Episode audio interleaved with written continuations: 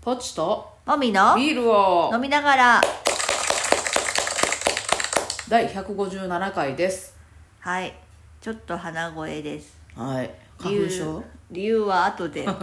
ちょっと言いますは、はいいはい、じゃあビールトークいきましょう先日ですねはいうんあのビールを保管する樽をあ増やしましたああはいああこれまでの25%増やしましたはあうん結構な割合やな、い、うんはいはいでちょっとねそれに合わせてうん冷蔵庫の中もちょっと結構ねああ置き場所を用置き意せな場い所を関係ねあの結構これまでは存在な感じ で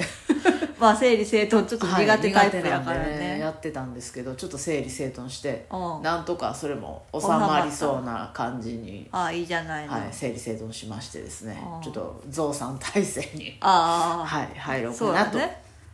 思ったところでございます、はうんいいいいんじゃないですかはいうんうんい、冬にね増産するという冬に元気だよね私冬に元気なんですそうやね、はいまたそういう話もちょっとあしましょうねそうね今度ねまうんうんたち機ょっ会と今日があはっまたたら別のテーマなんで、はいはい、じでゃあはメインテーマいきましょう泣ける映画とか舞台とおしょか小説とかあまあ小説でもいいね、あはいはいなんかあの鼻声、私特に鼻声ねそうですねぽっちゃんそこまででないかそうねちょっとポロッとあそうか、うんさっきまで DVD を2人で一緒に見てて、はいあの芸人交換日記っていう、はい2011年にあった9年前そうやね、はいえっと若林さんオードリーの若林さんと、うんあの田中圭さんと、はいあと伊勢佳代さんっていう女性の方と、はい3人だけしか出ない舞台はの DVD、はいで、えっと、脚本は、えっと、鈴木おさむさはいんがもともと書いてた話を舞台化したもので、はいあのまあ、芸人2人売れない芸人2人がうんたどる話っていうので、はいまあちょっとその青春っていうにはちょっと年を食ってるおじさんたちの青春グラフィティみたいはないはい感じの話だね。うんで私一人で初め見て、はいもう号泣しながら見てたのねはいですごい良かったのうんよかったよねで一緒に見てほしかったのはい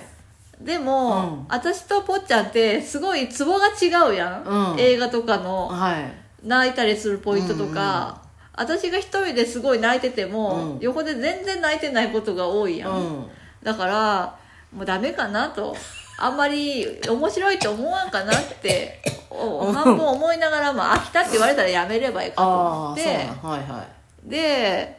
もう一回一緒に見たよね、うんうんで私はやっぱり2回目うもんそんなに間空いてないんやけど、泣い1ちゃう回目見てからもう泣いてしまう筋が分かってても泣いてしま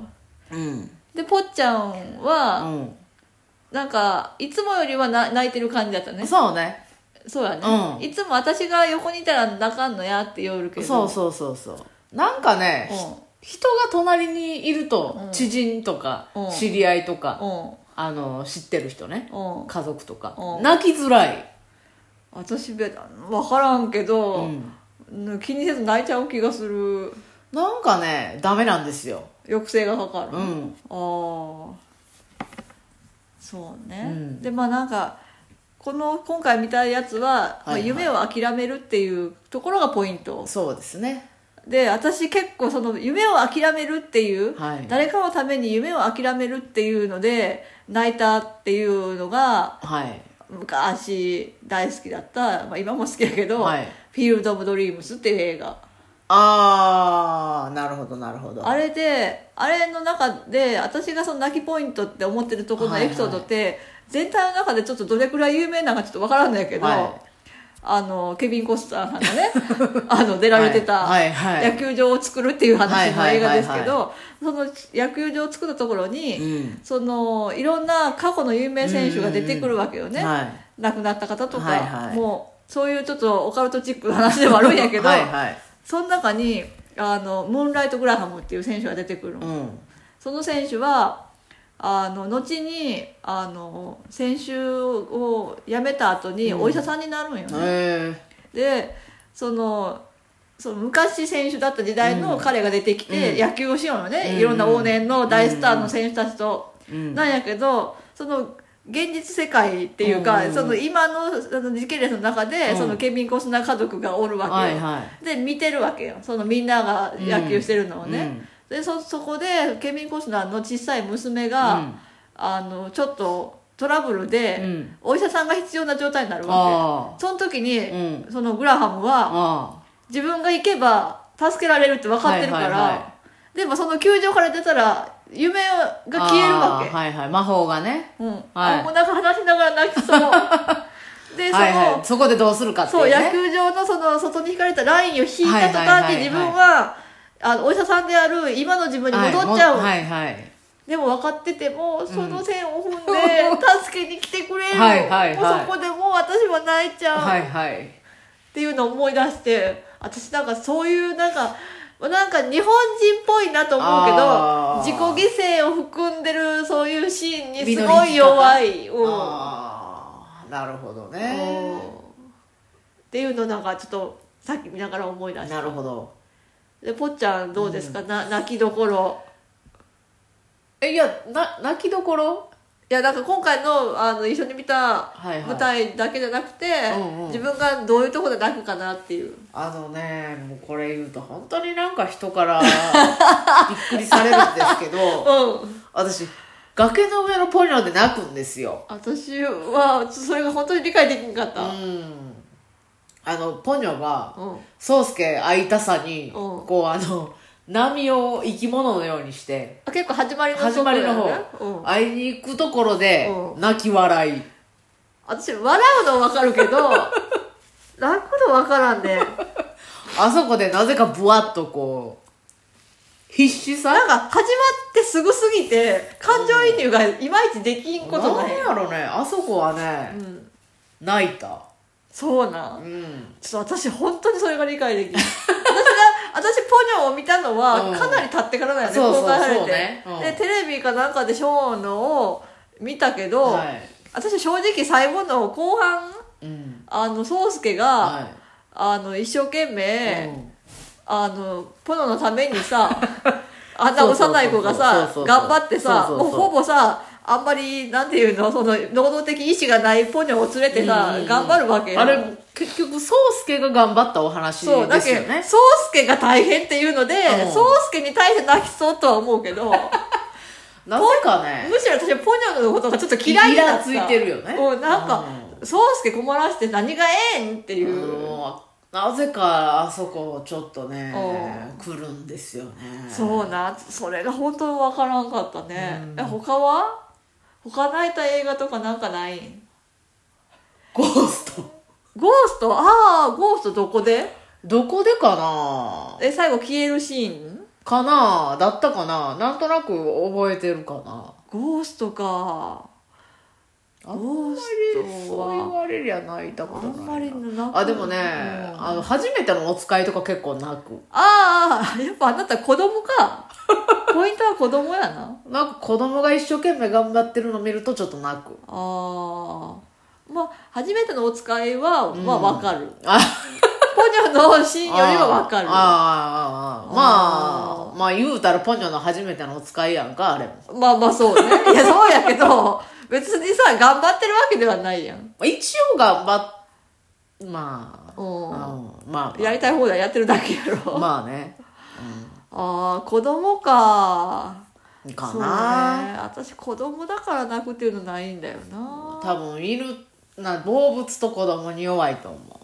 そうなんや。私は、あ分かって、事情がある程度分かってるぐらいの年にならないとあ、ー感情移入が難しいな。あだから、と隣のトトロだったらあ、ーめいちゃんはいはいはいとさつきちゃんいるけはいはいど、はいあなたはめいちゃんに感情移入できるんやろ分からんけど多分できるんだろう、ね、私は絶対さつきでないと 無理。無理うん。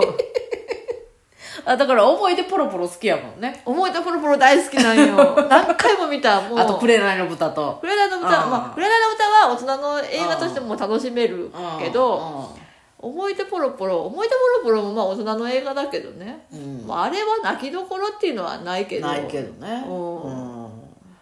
そうねうんなんか他に泣いた映画ない私は結構すぐ泣くけんさ、映画,、映画はないけど小説で最近泣いたのうがん「虹色ガーデンああどこで」 えもうあの